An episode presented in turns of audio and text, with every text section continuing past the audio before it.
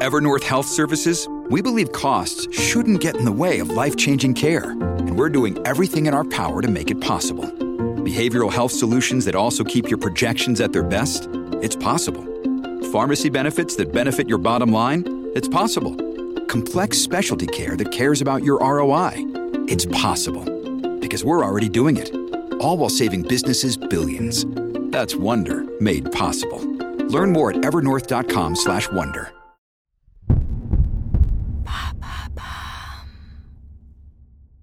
Qu'est-ce que l'excuseflation qui expliquerait la hausse des prix? Merci d'avoir posé la question.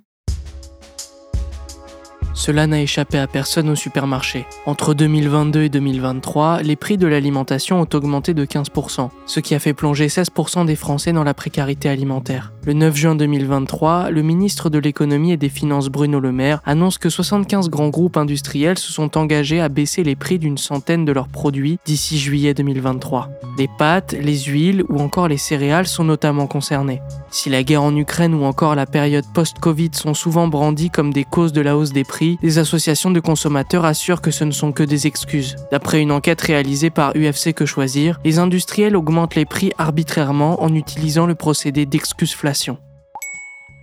La hausse des prix est-elle factice?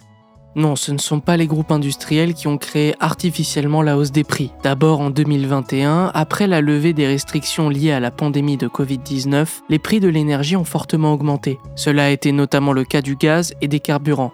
Ensuite, depuis février 2022, la guerre en Ukraine n'a pas fait diminuer le phénomène et l'a même développé sur d'autres produits. En effet, en étant le premier exportateur de blé en Europe, l'arrêt de son commerce a entraîné une inévitable hausse des prix des pâtes ou encore des céréales. De plus, selon le ministère de l'économie, le prix de l'énergie joue un rôle structurel dans l'économie du pays.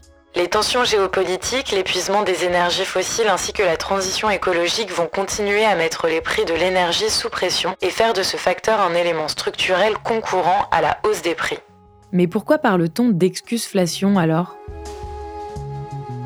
En mars 2023, le média américain du groupe financier Bloomberg ajoute l'excuseflation, contraction d'excuses et inflation, parmi les raisons de la flambée des prix, notamment des prix de l'alimentation. Samuel Rhines, le directeur général de Corbu, une société d'analyse et de conseil, pointe du doigt les plus grands groupes industriels dans l'article de Bloomberg.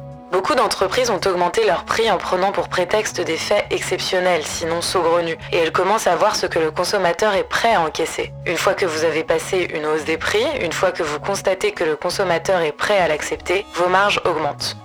En effet, selon une étude publiée en juin 2023 par UFC Que Choisir, plusieurs supermarchés ont continué d'augmenter leurs prix malgré la mise en place du panier anti-inflation ou encore du trimestre anti-inflation qui avait pour objectif de bloquer les prix plus 1,5% en moyenne chez Intermarché, plus 1,4% chez Casino et plus 1% chez Super U.